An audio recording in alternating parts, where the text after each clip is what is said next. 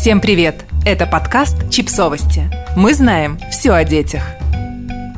Что должны делать родители, чтобы у ребенка было хорошее зрение? На основе интервью с лучшими офтальмологами Москвы Оксаной Агиенковой и Еленой Табарчук мы подготовили для родителей небольшую офтальмологическую памятку. Когда показывать ребенка офтальмологу? Показывать ребенка офтальмологу необходимо практически сразу после рождения, не позднее трех месяцев. На этом этапе можно своевременно выявить серьезные заболевания и врожденные аномалии. Например, помутнение хрусталика, катаракта. Иногда родители в силу собственных убеждений не считают визит к офтальмологу в этом возрасте приоритетным. А зря. Ведь зрение с максимальной интенсивностью формируется в первый год жизни. В этот период меняется сетчатка, дифференцируются колбочки и палочки, происходит миелинизация нервных волокон, которые представляют собой зрительный нерв. Как проходит прием у врача?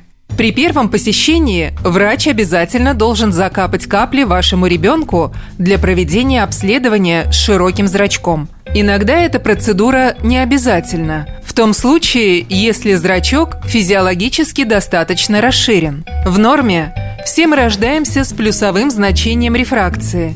То есть у каждого маленького ребенка должно быть плюс один, плюс два, плюс три, в зависимости от возраста.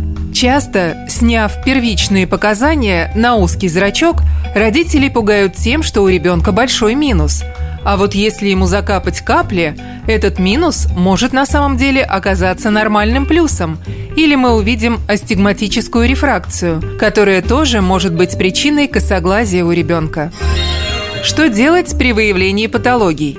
При выявлении патологии зрительного нерва самый оптимальный и эффективный период для профилактики и лечения – от 6 месяцев до года. Когда родители приводят к офтальмологу ребенка впервые в 6 лет – надо понимать, что корректировка зрительных проблем должна была начаться сильно раньше, и критический, сенситивный период формирования глаза и нервной системы уже упущен. До пяти лет зрение можно скорректировать ношением очков, оклюдеров, контактных линз.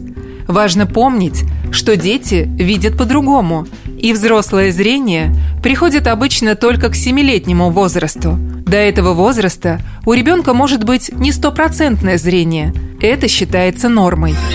Помогает ли правильное освещение избежать проблем со зрением?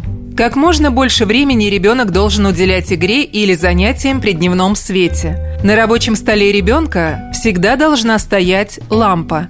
Важно следить, чтобы при письме лампа находилась с левой стороны у правшей, а с правой стороны у левшей. Так свет будет рассеиваться в верном направлении. Подписывайтесь на подкаст, ставьте лайки и оставляйте комментарии. Ссылки на источники в описании к подкасту. До встречи!